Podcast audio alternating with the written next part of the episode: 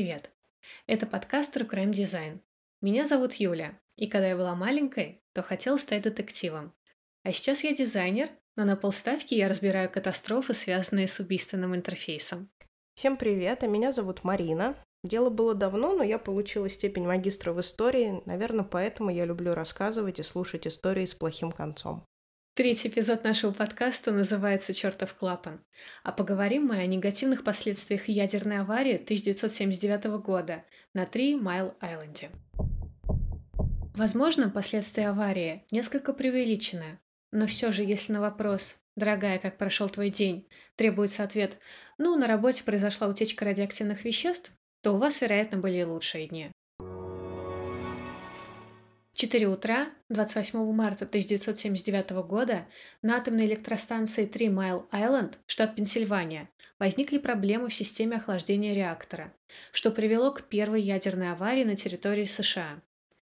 Давайте для начала разберемся в устройстве системы атомной электростанции.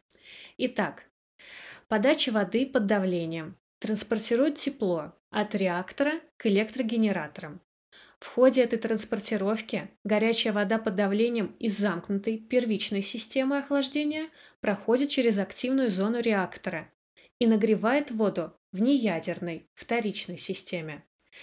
Они соединены через парогенераторы с первичной системой. Пар от парогенераторов приводит в действие паровую турбину и, в свою очередь, приводит в действие электрогенераторы для выработки электроэнергии. После выделения тепла в турбинах пар конденсируется, охлаждается в градирнях установки и подается обратно в парогенераторы где он нагревается, преобразуется в пар за счет тепла от первичного цикла. Звучит немножко сложно, запутанно, систематично. Мы в этот раз приложим ссылку на отображение этой системы, чтобы вы могли так примерно хотя бы разобраться, что к чему, что с чем связано. А я правильно поняла, что фактически это большой-большой кипятильник?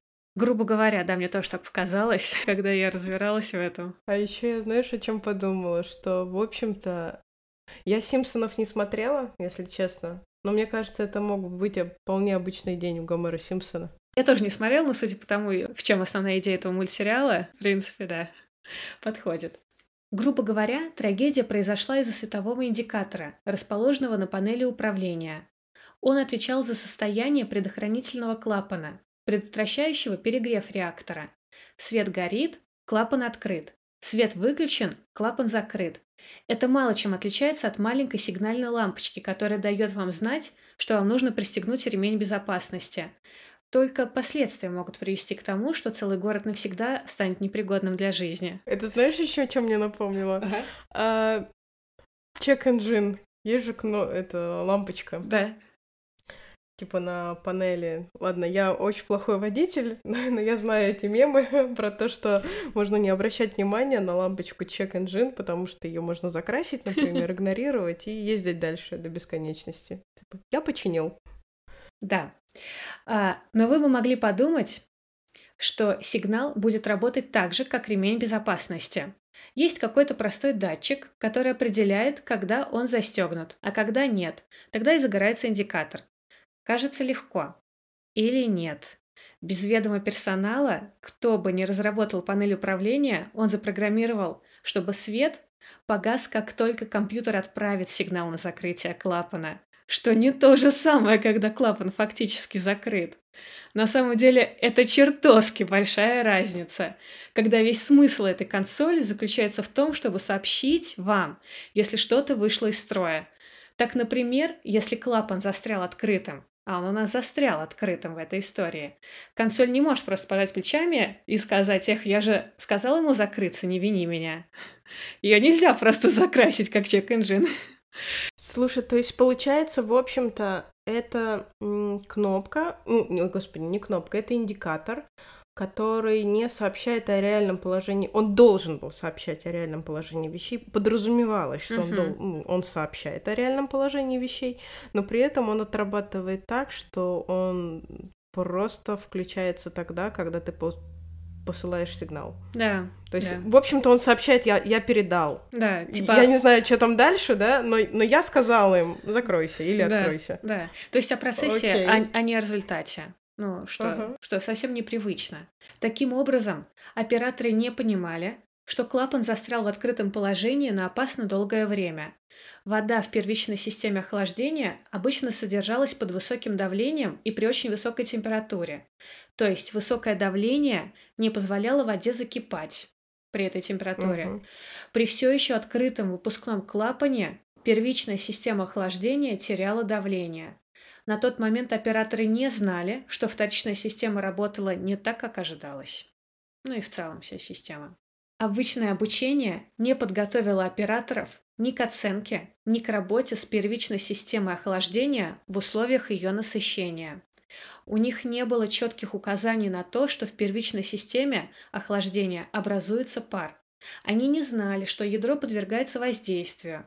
Не было никаких приборов, указывающих на то, что ядро вошло в особое критичное состояние. Мне кажется, способность человечества к прогрессу держится не только на всяких там вещах типа не знаю, большого мозга, э, желанию изменений, там, воины и так Мгм. далее. Лень, когда некоторые говорят. Но еще мне кажется, на принципе слабоумия и отвага, Мгм. сейчас попытаюсь сформулировать, мы изобрели вещи, которые сами, работу которых сами не до конца понимаем. И вот этот эффект того, что ты не понимаешь, насколько они могут быть опасны, позволяют нам а, работать с ними. Потому что если ты осознаешь весь масштаб возможной трагедии, ты, наверное, себе скажешь, «Н- нет, Да. давайте не будем это делать, давайте вообще забудем эту тему. А тут мы сделали штуку, мы, в смысле человечество, Мгм. сделали штуку, сделали интерфейс для управления этой хреновиной, а, не понимая, что если какая-то произойдет ошибка, то реально чуть ли не все человечество может погибнуть. Это Реально такое на, на- слабоумие на грани Да, отчаянности. Марин, в точку. Ладно, все, молчу. Так, низкое давление в первичной системе охлаждения можно было бы объяснить тем фактом, что клапан спроса давления заклинило открытым, и давление выходило через эту щель. Но погасший индикатор состояния клапана на пульте управления ошибочно указывал, что клапан спроса давления закрыт. В течение первых четырех минут аварии в диспетчерской прозвучали сотни сигналов тревоги. Отсутствие потока воды было обнаружено через 5 минут после аварии и восстановлено примерно через 8. Но за это время вторичная система парогенератора выкипела досуха. Передача тепла от первичной к вторичной системе была потеряна. В течение следующего часа операторы были заняты возвращением вторичной системы в рабочее состояние. А Из предыдущего опыта они знали, что вторичная система, как правило, ведет себя ненадежно, в то время как первичная считалась более надежной. Это понимание заставило их сосредоточиться на восстановлении вторичной системы, что было осложнено проблемами в конденсаторной системе. Появилась картина, что в первичной системе образовался паровой пузырь. При расширении паровой пузырь начал изолировать активную зону от теплоносителя. Это привело к обнажению активной зоны и инициировало частичное расплавление активной зоны. Но операторы не знали о начинающемся расплавлении, поскольку в активной зоне реактора не было датчиков, которые могли бы их предупредить. И на пультах управления не было приборов, которые могли бы непосредственно указать на неисправность или исправность реактора. Знаешь, я тебе подумала, что мы как будто на суде сидим, и ты как судья зачитываешь дико непонятную штуку, и по которой, по итогам которой мы хлопнем по столу этой штукой и крикнем «Виновен!» Все. Ну ничего не понятно. Почему? Грубо говоря, здесь все заложено, здесь все сводится к одной идее. В первую очередь, все началось вот с этого э, с этой сигнальной лампочки, которая просто отправила сигнал и погасла, но как бы, но не показала состояние системы. И второе, вторая идея э, вот этой трагедии, это то, что панели приборов не интегрированы друг, с другом, их было много, они отвечали каждый за свой кусочек, и, в общем, короче, они не работали сообща, это не был единый организм, э, с этим было очень сложно справляться операторам. Я сейчас подальше об этом скажу, Может быть, если поначалу кажется с этой системой нагревания и вот всей этой, в принципе, системой электростанции сложно, то, то дальше будет легче. Да, как будто бы какой-то очень-очень сложный чайник. Все датчики температуры расположены вблизи активной зоны, давали показания температуры вне диапазона. То есть даже датчики температуры не отвечали за, за свою зону ответственности. Они показывали, что, что вокруг них. Было очень странно, это было... Это, это первое. Подожди, подожди. Стоп. А, а, подожди. А, датчики температуры. Что они замеряли? Температуру чего? Эти датчики замеряли температуру вокруг себя, а вот как бы непосредственно под собой. Не непосредственно под собой. То есть, а, окей, ладно, э, вместо зоны, которая была непосредственно под ними, они замеряли температуру, не знаю, э, горячего сердечка оператора, допустим, ладно. Итак, операторы пытались получить информацию о состоянии реактора, объединив несколько источников информации о чем я уже говорила, что здесь основная проблема — разбросанности дисплеев, датчиков, мониторов, лампочек и всего прочего. Но этот процесс был одновременно сложным и неточным. В результате начавшегося расплавления реактора уровни радиации в защитной оболочке реактора повысились из-за пара, который продолжал выпускаться через заклинивший клапан сброса давления, в то время как вода а, в этом клапане, в этом Отсеки становилась все более загрязненной радиоактивными продуктами, выделяющейся из плавящейся активной зоны. В общем, вся просто... Это говорит о том, что вся система пошла под откос. И операторы не могли это считать. Вот основной поинт вот этой вот части. А, плохой, плохо разработанный интерфейс передачи данных э, на данной станции. Я просто хочу напомнить, что это самая первая такая авария, связанная вот э, с расплавлением вот этого, э, ну не сердечко только оператора, а сердечко этой станции. Да, поэтому на самом деле здесь на многом на чем научились, и дальше я об этом обязательно скажу. Итак, Первые сигналы радиационной тревоги в здании сработали примерно только через 150 минут после аварии. Спустя 138 минут после аварии операторы поняли, что управляемый пилотом клапан сброса давления не закрывался автоматически. То есть вот где до них дошел, что сигнал, который передается клапаном, э, он неправильно передает информацию. Они его закрыли вручную в конечном счете. А тем временем радиация распространилась уже на соседнее здание, на эту вторую часть большого чайника, угу. и, и было, в принципе, распределено уже по, по всей станции. Чрезвычайная ситуация на объекте была объявлена в 6.56, это началось все в 4 утра. В 6.56 была объявлена а, ЧС из высокого уровня радиации на всей станции. Затем последовало объявление общей чрезвычайной ситуации в 7.24. В течение дня в ходе серии вспрыскиваний под высоким давлением, различных процедур, разгерметизации, операторы смогли повторно активировать всю циркуляцию первичной и вторичной системы, подачу там воды, пара и всего прочего, что привело к стабилизации системы охлаждения только в 7.50 вечера. То есть это все заняло 15 часов. Угу. 15 часов мозговой, нервной работы, в общем, очень утомительной. Вот сейчас я рассказала про, как вкратце рассказала про дизайн приборов, что угу. они были немножко не точны, не связаны друг с другом. Теперь расскажу, а, они были, возможно, точны, но вот по какой-то причине, например, некоторые температурные датчики показывали температуру вне диапазона. Ничего не могу сказать больше, просто вот прям задокументировано. Показывали вне диапазона. А теперь расскажу про дизайн помещения, а именно про диспетчерские пункты. Мы предполагаем, что вообще ключевая идея проектирования подобных объектов заключается в том, что в случае сбоя информация, необходимая для управления процессами, должна быть представлена, когда это необходимо и в удобном формате. Конструкция данной атомной электростанции сделала невозможным прямое наблюдение за событиями. Здания, трубы, барьеры скрывали ключевые процессы, которые привели к критическим условиям. Конфигурация имела большие размеры и были расположены на расстоянии друг от друга. Для контроля информации от сложной системы компонентов, которые распределены в пространстве, но функционально связаны, Тысячи датчиков расположены по всему заводу. 2400 дисплеев отображали показания этих датчиков. Кошмар. В общем, просто огромный-огромный, да, организм, как будто бы существующий не взаимосвязано, не для как выполнения какой-то общей задачи, а вот мы тут просто все собрались под одной крышей. Ну, даже, даже так, окей, допустим, 2000 сколько?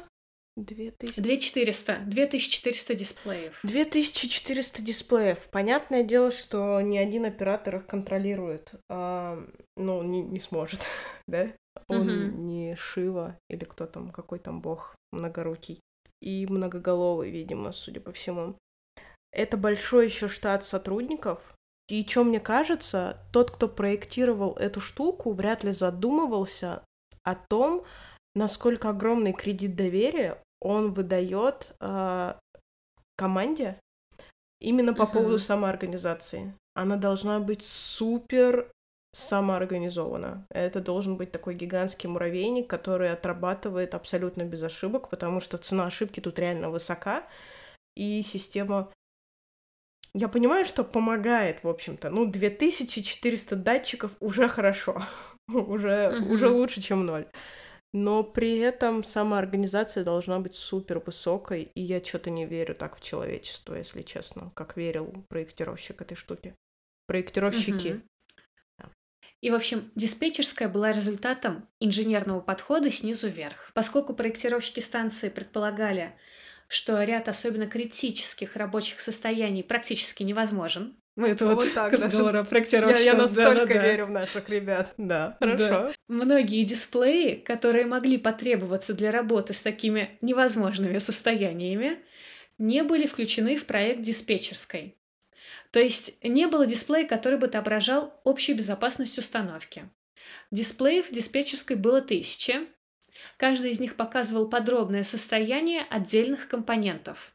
Затем произошло невозможное. Угу. То есть он Путаница... не показывал жопу в целиком. Окей, ладно. То... Э. Да, да, вот, вот, вот что значит типа инженерный подход снизу вверх. Типа когда вот по маленьким кусочкам мы э, распределили, но ну как будто бы вообще это должно, наверное, собраться было бы, но вот почему-то не собралось. Вообще картина в данном случае не собралась.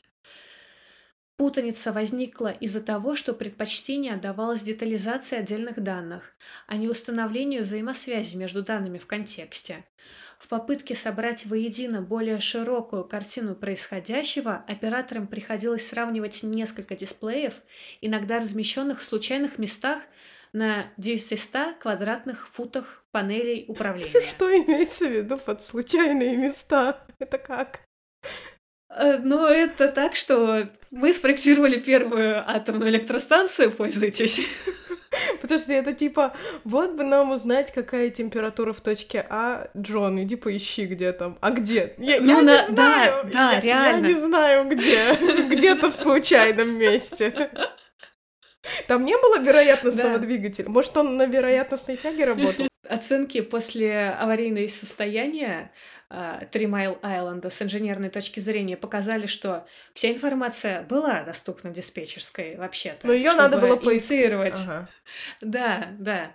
Однако интервью с операторами диспетчерской говорят о другом.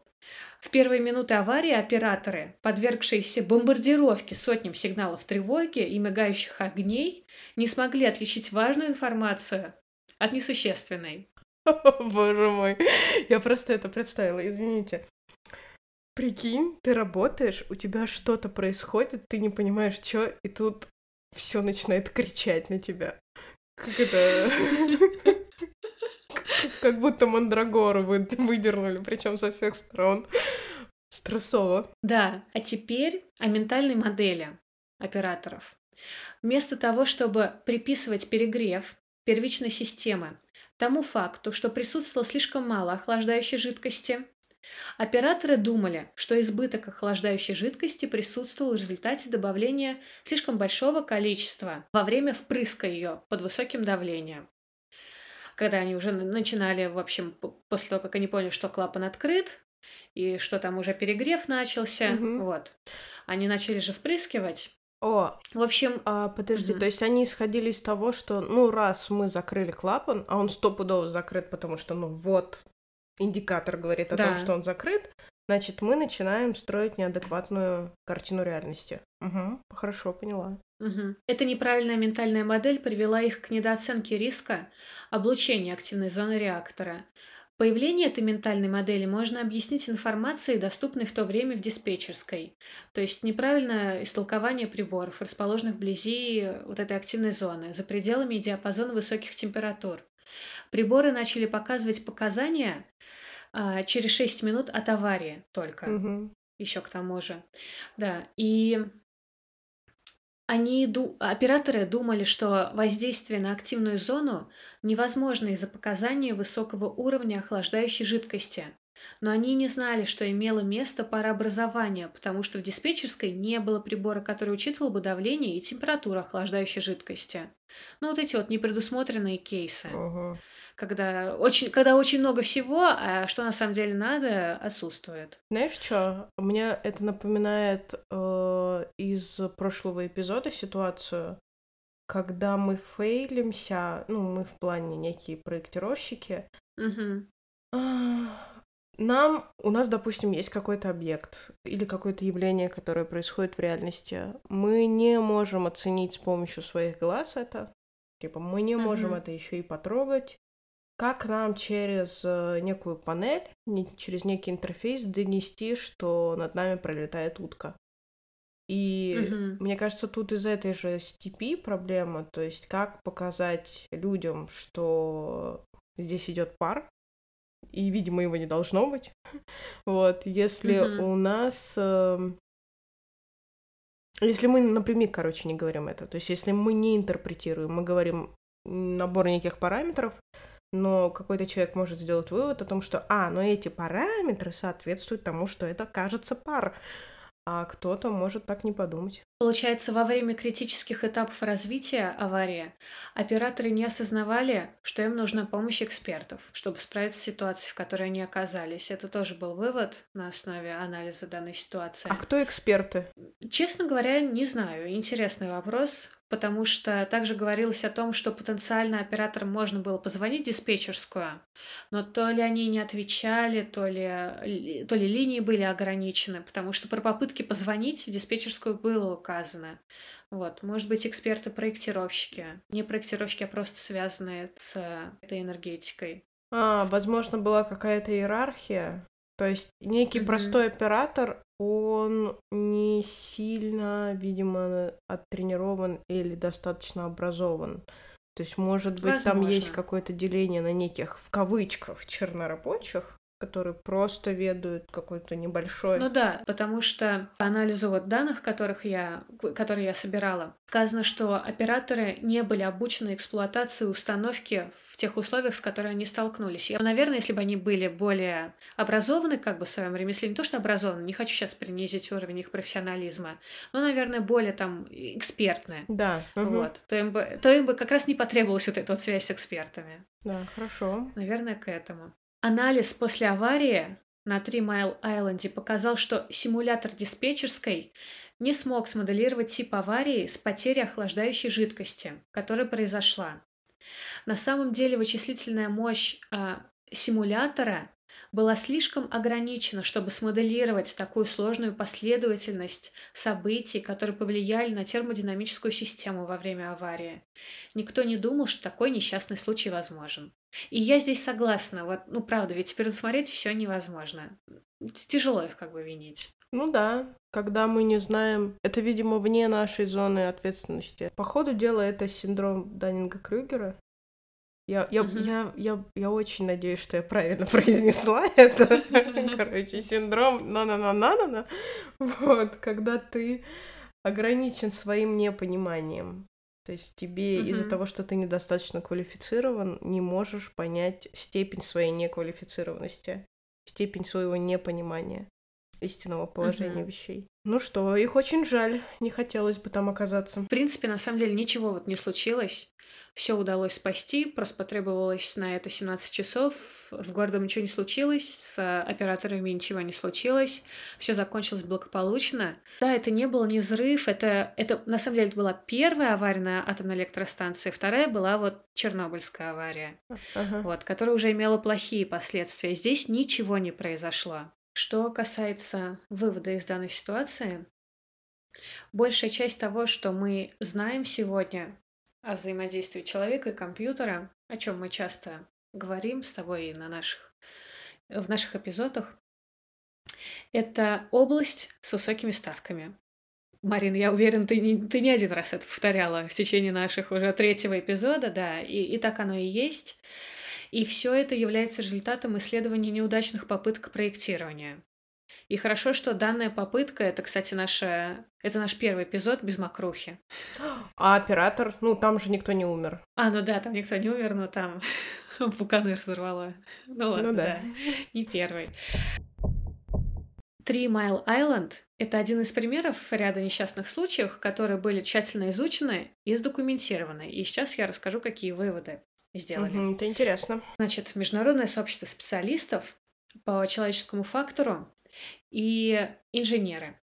Выводы, полученные в результате аварии, привели к улучшению конструкции систем диспетчерских. Отмечается в целом по Америке. Любых диспетчерских, диспетчерских с а, высокой сложностью ну, работы, то есть вообще во всех сферах. Uh-huh. Это позволило предотвратить аналогичные поломки. Возможно, с еще более серьезными последствиями, но вот, к сожалению, видимо, не, не в СССР. Расследование аварии на Три Майл Айленде показывает, как нарушился дизайн взаимодействия и отображение информации в диспетчерской во время динамичного развития аварии, что именно плохое представление информации сыграло ключевую роль в принятии решения операторами диспетчерских во время их реагирования на многочисленные проблемы. Когда диспетчерская не смогла обеспечить эффективное представление информации, которая управляла взаимодействием операторов, исследователи и проектировщики поняли, что нужны более совершенные модели взаимоотношений между людьми и машинами, и это положило начало новым типам исследованиям в Америке, взаимосвязи между отображением визуальной информации, человеческим мышлением вмешательством и ограничением. То есть, возможно, здесь вот уже зарождение типа UX пошло, да? Ага, слушай, а хороший момент. Там не фиксируются, какие именно работы вышли в итоге. Вот ты говоришь про всплеск изучения, да? А что именно публиковали? Кажется, что это в общими словами сказали, но вот никаких вот конкретных примеров не дали. То есть это могла быть такая, знаешь, про государственное, ну, как бы новости или объявление. Публичное поле это либо не попало, либо в отчете для красного словца было сказано. Ну, типа того, да, да. Мне, мне бы очень хотелось, чтобы это было не так, но но вот не могу тебе вот сейчас, к сожалению, дать никаких конкретных примеров. Проектной команды сегодня включает обязательно исследователей человеческого фактора, специалистов по изучению труда, угу. психологов угу. и дизайнеров. Угу. Я, ну, включение психологов в проектной команды это, конечно, круто. Да, слушай, и это мне напоминает наш прошлый эпизод угу. про последствия ПТСР и про предписание проводить псих... Я не знаю, включали ли это было в новинку ли. Мне кажется, нет. Вьетнамская война уже произошла. Uh-huh. Скорее всего, понятие ПТСР уже было в ходу. Uh-huh. Мне нравится предписание о том, что психологи все-таки должны участвовать э, в процессах, которые пытаются свести логику машины и логику человека и пытаться проанализировать, а как они вместе друг с другом работают. И последнее, что я хотела сказать, что Инженерия человеческих факторов в Америке сместила акцент с физической эргономики на психологические человеческие факторы и начала рассматривать когнитивные процессы, лежащие в основе рассуждений, объяснений и ожиданий. Если это так, то это, конечно, это супер круто. Да, прикольно. Классно, что никто не погиб. Угу. Надеюсь, что население не сильно, либо э, члены команды не сильно облучились и име, не имели последствий серьезных этой проблеме. Хороший эпизод. Хорошо закончился, даже с хорошими предпосылками. Чтобы дальше так и было у нас. Да, хотелось бы, чтобы везде было так же. Но, к сожалению, нет. Да, и, возможно, когда-нибудь в следующих эпизодах мы рассмотрим кейс э, Чернобыля. Мне кажется, это тоже довольно-таки интересная тема. Я понимаю, что для русскоязычных ребят это может быть более больной штукой, uh-huh. такой, типа, точкой боли. Но прошу не судить нас строго, мы здесь... Ах, да, блин, мы здесь не историки, что бы это ни значило, да. и на сильно серьезную аналитику не претендуем.